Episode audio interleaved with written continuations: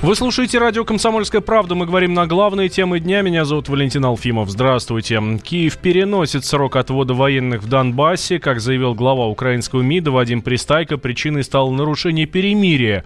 Он привел данные об обстрелах сразу в нескольких населенных пунктах ДНР. Это Петровское и село Золотое.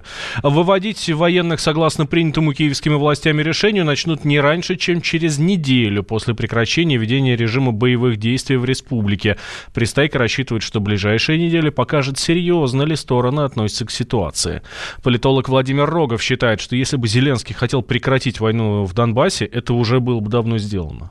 Если говорить о политической воле официального Киева, да, то никакого желания выполнять свои э, обязательства нет. Э, у Зеленского сейчас горит необходимость встречи в нормандском формате, показать, что это очередная перемога, то есть победа, что вот он смог встретиться лично и с Путиным, и Меркель, и Макроном, и не более того. И, э, и желательно встретиться как можно быстрее. Дело в том, что Владимир Александрович Зеленский очень осторожный человек по жизни и очень пугливый. И даже вышедшие несколько тысяч человек на улицы Киева и других городов это чисто сторонники партии войны, да, вот такие украинские петухи, потому что ястребов там давно уже не осталось среди сторонников войны, по сути представляют даже не 25% оппозиции, да, которые не поддержали Зеленского на выборах, а, а представляют 13-15% максимум. По сути, если бы Зеленский хотел начать отвод войск, это, это можно было сделать достаточно быстро. Мало того, никого бы не было бы и на улицах по той простой причине, если бы военкоматы начали бы сбор этих людей, которые хотят войны. То есть хочешь войны, иди и воюй.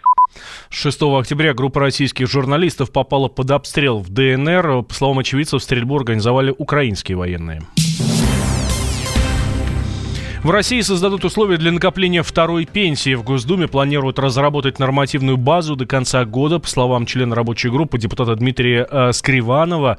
Таким образом, россияне будут мотивировать самостоятельно э, копить на пенсию. Речь идет о добровольных взносах, которые, возможно, будут софинансироваться государством. Еще одна мера – это государственное гарантирование. Если фонд, с фондом, где человек откладывает вторую пенсию, что-то происходит, то правительство компенсирует ему сумму взносов. Заместитель директора директор Института социального анализа и прогнозирования Академии народного хозяйства и госслужбы Юрий Горлин считает, что у этой инициативы много подводных камней. Если э, в целом говорить о перспективах и возможностях пенсионных накоплений, ну, речь идет, я понимаю, о некой накоплениях на добровольной основе, да, то я, честно говоря, очень пессимистично смотрю на это. Во-первых, потому что просто у подавляющей части российских э, граждан доходы таковы, зарплаты таковы, что просто у них нет э, возможности э, в течение десятилетий какую-то значимую часть э, заработной платы, а если мы говорим о том, что все-таки какая-то была и пенсия более-менее ощутимая, Это, это надо, э, ну, наверное, там где-то примерно процентов 5-10 ежемесячно откладывать, и при этом это надо делать э, в течение десятилетий, а не от случая к случаю. И самое главное, может быть, это то, что у людей, конечно, доверие к этим институтам, к тому, чтобы люди в течение доверили свои деньги, и это не то, что ты доверяешь банку их там на год, на два, там, на три, да, и в любой момент можешь забрать, а это надо доверить эти деньги там 40-50 лет с учетом того, что это какой-то период накопления, там 30 там, лет, предположим, да, и еще там 20 лет ты будешь получать пенсию. То есть ты должен доверить на 20 лет практически без возможности их забрать. Но мне кажется, что уровень доверия сегодня не таков, чтобы люди могли на это пойти. Также в Госдуме планируют ввести изменения в закон о негосударственных пенсионных фондах. Естественно, убыль населения в России сохранится до 2023 года. Это следует из прогноза Минэкономразвития. В ближайшие несколько лет численность людей, проживающих в стране, будет эм, увеличиваться только за счет миграционного прироста, говорят в министерстве.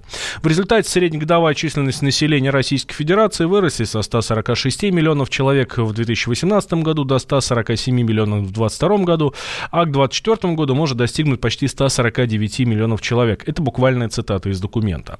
Старший научный сотрудник Института демографии Высшей школы экономики Екатерина Щербакова вообще считает, что прогноз, подготовленный Минэкономразвития, очень оптимистичный. Естественная убыль – это вообще долгосрочная тенденция, поэтому если там даже в какие-то периоды э, и будем фиксировать естественный прирост, они, скорее всего, в ближайшее время не будут продолжительными, потому что это связано с особенностями возрастной структуры населения России, и, в общем-то, навряд ли рождаемость все-таки будет повышаться до уровня, который необходим для обеспечения естественного прироста. Очень оптимистичный прогноз по миграции – это тоже вопрос вопрос, э, будет ли Россия привлекательна настолько, чтобы получать такой миграционный прирост, это тоже отдельный вопрос. Проблем существует уже несколько десятилетий. На самом деле уже в 60-е годы демографы забили тревогу. Уже тогда рождаемость снизилась до уровня ниже простого воспроизводства, который как раз и ведет к естественной убыли населения. Просто тогда у нас была возрастная структура более благоприятная, поэтому вот эта убыль, она как бы откладывалась. Так что эта проблема достаточно уже с историей, с корнями. В первой, в, в первой половине этого года число умерших в России превышало число родившихся почти на 200 тысяч человек. Это следует из данных Росстата. Это почти на 38 тысяч человек больше, чем в первом полугодии 2018 а, а можно денег на... Конечно. Мы не спросим, для чего вам деньги. Мы просто можем их вам дать. Всего за 45 минут под залог ПТС на собственное авто. Я не могу без машины. А машина останется у вас. Пользуйтесь. Хорошо. А то кредиты задушили. Мы можем помочь. Рефинансирование на выгодных условиях. Получите деньги и вздохните свободно. Звоните 135 30 70. Код города 495. Повторяю. 135 30 70. Предложение не является публичной офертой. ООО «МКК Залогатор».